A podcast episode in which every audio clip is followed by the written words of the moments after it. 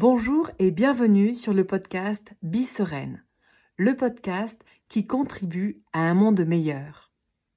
Si tu veux cultiver la sérénité, plus de confiance en toi, de meilleures relations aux autres, et la capacité de te mettre en action pour contribuer à un monde meilleur, tu es au bon endroit.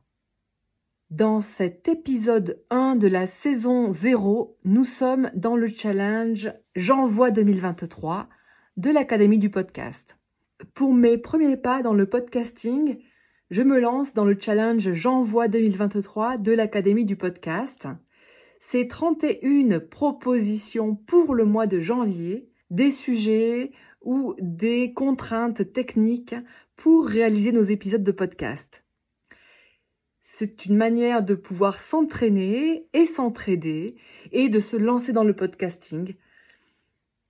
Pour ce premier épisode, l'épisode du 1er janvier 2023, le sujet est célébration. Je vais vous partager un événement très intime que j'ai vécu récemment. C'est une célébration qui partait très très mal car les circonstances n'étaient pas du tout propices. Et pourtant, j'ai réussi à retourner la situation pour vivre un moment merveilleux. Tu as peut-être déjà vécu un jour de fête où tout part de travers. Je vais te raconter comment j'ai réussi à sortir d'une situation décevante pour vivre un moment exceptionnel. Et comment cette expérience de jour de fête raté m'a permis d'entraîner ma flexibilité vagale flexibilité vagale, peut-être que tu ne sais pas ce que c'est. C'est la capacité physiologique de sortir d'une situation de stress, d'un état de tristesse, pour revenir à un état de confiance et de sérénité. C'est un des éléments fondamentaux de mes coachings et de mes formations. En connaissant la théorie polyvagale, on apprend à sortir des moments d'anxiété, de stress, de morosité pour trouver une solution, prendre une décision ou se mettre en action. Je vous reparlerai de la théorie polyvagale dans un prochain épisode de la saison 1 qui va commencer à partir du 6 février 2023. N'hésitez pas à vous abonner pour ne rater aucun épisode. Revenons au sujet du jour, célébration. Je vais vous raconter mon anniversaire 2022. Pour moi, fêter son anniversaire, c'est quelque chose de très important. J'adore faire des surprises aux membres de ma famille, à mes amis, à mes colocataires quand j'étais en coloc, de leur faire une fête surprise pour leur anniversaire. Et j'ai toujours rêvé d'organiser des super fêtes pour mon anniversaire. Seulement voilà, je suis née cinq jours avant la veillée de Noël, le 19 décembre. Et bien souvent, les personnes ne sont pas disponibles. Cette année en plus, on était déjà dans les vacances scolaires. Et pour en rajouter une couche, eh bien, j'avais attrapé le Covid deux semaines auparavant. Donc, j'ai passé deux semaines très fatiguée à ne pas avoir le temps ou l'énergie pour organiser quelque chose pour mon anniversaire. Comme je me sentais encore bien fatiguée le dimanche juste avant mon anniversaire, j'ai préféré annuler la petite sortie prévue avec mon frère et mes neveux. Je n'avais pas envie de leur transmettre euh, un virus ou quoi que ce soit. Le jour J, je reçois un appel de mes parents. Je passe un moment super agréable à échanger avec eux. Et une fois que j'ai raccroché, je me sens seule. Je me sens un peu désœuvrée, je me sens déçue de ne rien avoir organisé et j'arrive pas à passer à autre chose. Alors je cherche, qu'est-ce que je pourrais bien faire pour mon anniversaire? J'essaye de me convaincre en me disant, bon, c'est pas très grave de pas fêter son anniversaire le jour J. C'est pas très grave d'être tout seul pour son anniversaire. Et en même temps, quand on se dit c'est pas très grave pour quelque chose qui au fond de soi a de l'importance, c'est faire du déni. C'est nier ses émotions. Et quand on n'accueille pas ces émotions, on manque une partie de l'information qui nous permet d'aller vers ce qui nous plaît. Alors je me suis fait un peu comme un auto-coaching. J'ai observé l'émotion. Qu'est-ce qui se passe en moi? Qu'est-ce qu'il y a en moi? Qu'est-ce que c'est que cette sensation?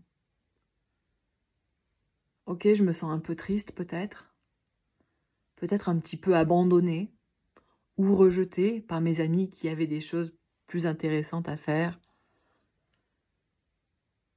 Et j'ai regardé cette émotion, où c'est qu'elle se trouve dans mon corps. La théorie polyvagale m'a appris que cela correspond à un état interne, que les pensées et les émotions sont conditionnées par notre physiologie. Je sais aussi que l'on peut influer sur notre physiologie pour revenir à un état de paix intérieure, de tranquillité. Pour cela, il faut se mettre en action. Alors j'ai pris un papier, un crayon, et j'ai listé ce dont j'ai envie pour mon anniversaire. Je me suis posé la question, est-ce que j'ai envie d'un gâteau? Je suis plutôt gourmande, et d'habitude je fais toujours un gâteau Là, je pourrais en acheter un. Et il y a de bonnes pâtisseries autour de moi. C'est assez facile. Mais est-ce que j'ai vraiment envie d'un gâteau? Ou bien est-ce que c'est juste pour correspondre à l'image de ce que c'est que fêter un anniversaire?